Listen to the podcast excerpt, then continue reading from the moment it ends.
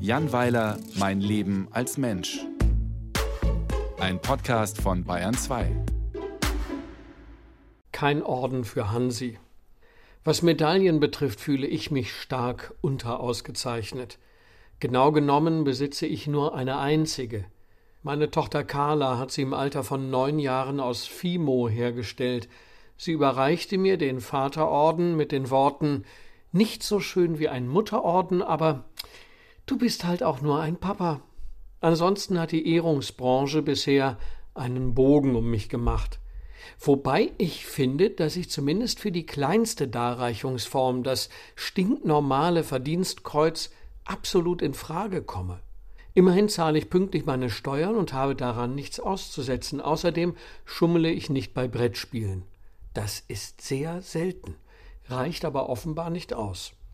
Wenn man noch entschieden mehr zum Gemeinwohl beiträgt als ich, erhält man das Bundesverdienstkreuz in einer höheren Stufe, wobei die allerhöchste Version Staatsoberhäuptern und Bundespräsidenten vorbehalten ist.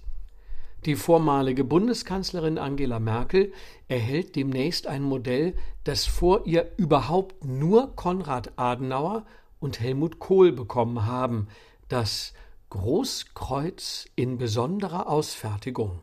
Ja, als sechsspitziger Bruststern mit einem Lorbeerkranz. Totschick, passt zu allem, man kann das Großkreuz sogar problemlos bei der Gartenarbeit an der Latzhose tragen. Das letzte Mal, dass ich von einem Großkreuz in besonderer Ausfertigung hörte, war, als eben dieser besonders ausgefertigte Kevin Großkreuz einen Mitbürger mit einem Döner bewarf, wofür er jedoch keine Medaille erhielt. Er besaß ohnehin schon eine, die ihm 2014 als Weltmeister in Rio de Janeiro umgehängt wurde, und das ohne dass er auch nur eine Minute im Turnier mitgespielt hatte. Dasselbe traf auch für mich zu, aber an mich wurde da wieder mal nicht gedacht. Egal. Die aktuellen Nationalspieler müssten schon sehr lange Omas über die Straße helfen oder Hilfskonvois in entlegene Bergregionen steuern, um auch an eine Umhängeauszeichnung zu kommen. Mit Fußballspielen werden sie das so schnell nicht erreichen.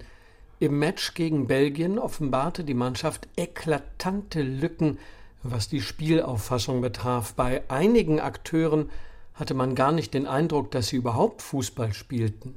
Und natürlich wurde anschließend sofort am Bundestrainer herumgemeckert. Hansi Flick, bisher kein Orden, im Gegensatz zu seinem Vorgänger, solle umgehend zurücktreten oder aus dem Amt entfernt werden, heißt es nun seit Tagen bei Facebook, wo sich allerhand meinungsstarke Gestalten tummeln. Mir ist immer ein Rätsel, was Menschen dazu antreibt, sich dort der Umwelt mit ihren Ansichten aufzudrängen. Die schlimmsten von denen nennt man Trolle. Schon früh lernte ich im Umgang mit dem Medium Facebook, dass man diese Trolle nicht füttern soll.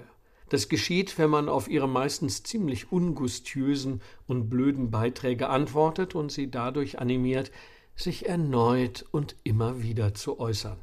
Man soll sie verhungern lassen, damit sie keinen Unsinn verbreiten können. Mein Freund Robert macht aber genau das Gegenteil. Er füttert einen Troll nicht nur, er mästet ihn geradezu.